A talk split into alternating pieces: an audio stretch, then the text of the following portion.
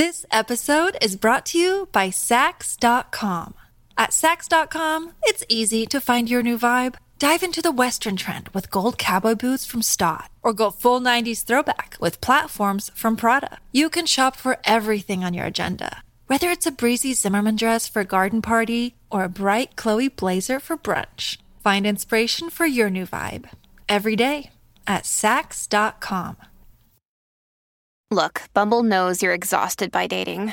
All the must not take yourself too seriously and 6 1 since that matters. And what do I even say other than hey? well, that's why they're introducing an all new Bumble with exciting features to make compatibility easier, starting the chat better, and dating safer. They've changed, so you don't have to. Download the new Bumble now.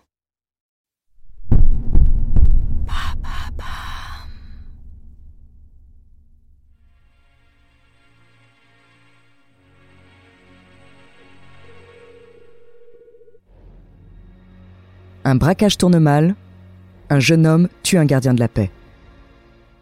Condamné à mort, l'assassin se repentit et devient un fervent chrétien, si bien que l'Église pourrait le béatifier. Son nom Jacques Fesch. Découvrez sa true story.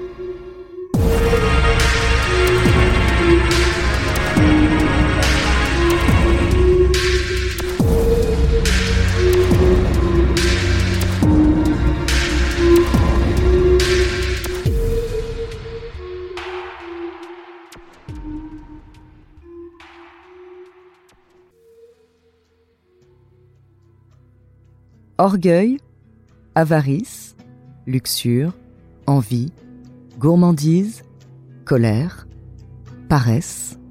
Des sept péchés capitaux, notre homme, Jacques Fesch, en coche au moins la moitié. Pour s'acheter un voilier et parcourir les mers, le jeune homme braque un bureau de change et tue un agent de police. Envie, paresse, colère. Du péché capital à la peine capitale, il n'y a qu'un pas. La justice tranche, la tête de Jacques Fesch doit tomber. Mais voilà que dans le couloir de la mort, le criminel se convertit au catholicisme, des milliers de fidèles sont touchés en plein cœur par les textes spirituels du criminel. Si bien que 30 ans après son exécution, l'Église ouvre une instance de béatification. L'assassin pourrait devenir un saint.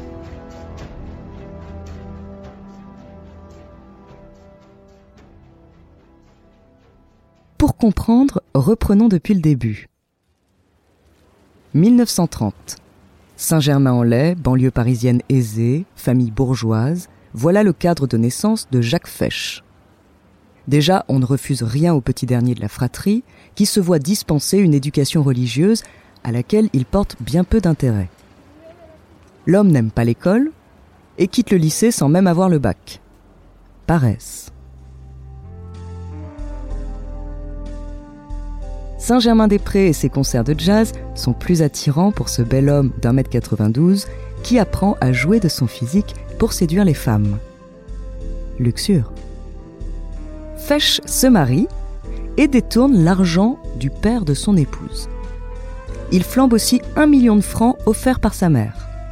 Gourmandise. Un enfant naît d'une union extra-conjugale, il est confié à l'assistance publique. Mais finalement, tout ce qui l'intéresse en cette année 1954, c'est le large. Alors Fesch se rend à La Rochelle et commande la construction d'un voilier neuf. Bien évidemment, il n'a pas l'argent pour le payer. Jacques Fesch a 24 ans et il est prêt à tout pour se procurer la somme nécessaire. Un soir d'hiver, à l'heure où ferment les commerces, en plein centre de Paris, quartier de la Bourse, le grand blond pénètre dans le comptoir de change d'Alexandre Zilberstein. À ses côtés, un ami. Dans sa poche, un revolver emprunté à son père. Alexandre Silberstein reconnaît l'homme qui lui a commandé la veille deux lingots, sans Napoléon et quelques dollars. Le complice de Jacques prend peur et sort alerter un agent dans la rue.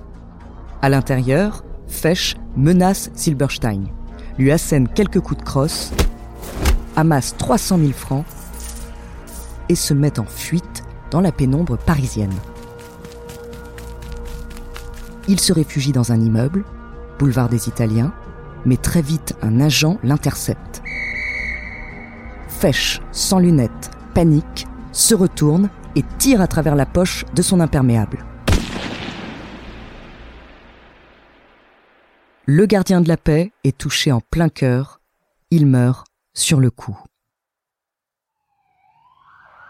Conduit au commissariat, le jeune tueur reconnaît immédiatement les faits, sans exprimer aucun regret, sauf celui de s'être fait prendre.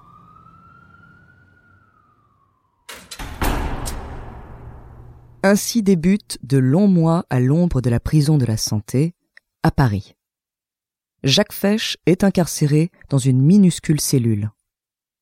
Là, il trouve un refuge dans l'écriture et la lecture qui occupent toutes ses journées.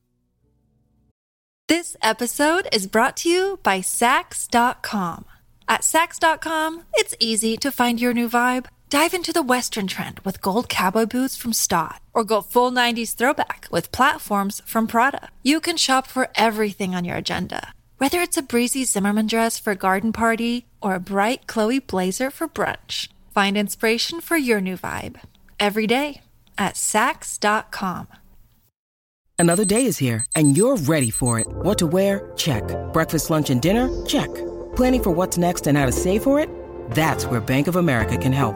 For your financial to dos, Bank of America has experts ready to help get you closer to your goals. Get started at one of our local financial centers or 24-7 in our mobile banking app. Find a location near you at bankofamerica.com slash talk to us. What would you like the power to do? Mobile banking requires downloading the app and is only available for select devices. Message and data rates may apply. Bank of America and a member FDIC. Le changement de personnalité est flagrant. Celui qui n'aimait pas les études, désormais, se cultive. Et quant à la religion qu'il méprisait, le voilà de plus en plus pratiquant. Plusieurs personnes lui ouvrent les portes de la foi, son avocat, avec qui il échange pendant des heures, et sa mère, qui lui fait parvenir un ouvrage sur les apparitions de la Vierge Marie. Il entretient aussi une relation épistolaire avec un jeune moine, frère Thomas, et le père de Voyot, aumônier de la prison, lui donne accès à de nombreux livres et encourage le prisonnier à la communion. Ainsi, Jacques Fesch le pêcheur devient un mystique chrétien, recevant même un choc spirituel au cours de la nuit du 1er mars 1955. Dans ses lettres, il exprime ses regrets. Que de malheurs j'ai pu provoquer, que de drames pour en arriver là, que de conséquences ne dois-je pas et ne devrais-je pas supporter toute ma vie? La mort d'un homme, le malheur d'une femme et d'une jeune fille, deux enfants qui vont souffrir, une orpheline. Que de mal ai-je pu faire autour de moi par mon égoïsme et mon inconscience? À la racine du mal, de tout mal, se cache le péché, c'est-à-dire le refus de l'amour, le refus de Dieu. Le péché, c'est le refus de l'amour. Ces écrits touchent évidemment de nombreux chrétiens qui suivent les rebondissements de l'affaire Jacques Fesch très médiatisée, puisque voilà un nouveau blouson doré, un jeune bourgeois privilégié qui a pris la tangente. Son procès débute en avril 1957. Les témoins décrivent un homme immature et sans morale, un cancre jouisseur. Et son avocat n'évoque pas la conversion religieuse. Nous sommes le 6 avril 1957. Jacques Fesch a 27 ans et après une heure et quart de délibération, le jury de la cour d'assises le condamne à la peine de mort.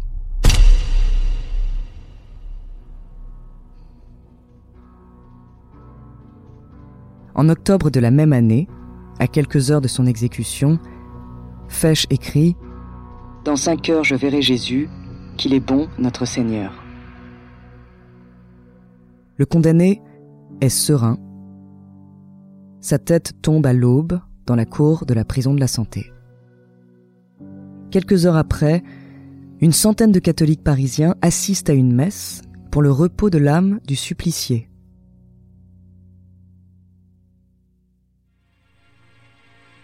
Cette fin de vie ne marque pas la fin d'une histoire. la mémoire de Jacques Fesch est défendue par sa veuve et sa fille, ainsi que par l'Église qui le reconnaît comme exemple de rédemption. Ses lettres écrites en prison sont réunies et publiées dans deux livres, participant à la naissance d'un mythe. Si bien qu'en 1987, 30 ans après l'exécution, une instance en béatification est mise en place par l'archevêché de Paris et Jacques Fesch pourrait être vénéré comme un saint. Alors saint ou assassin?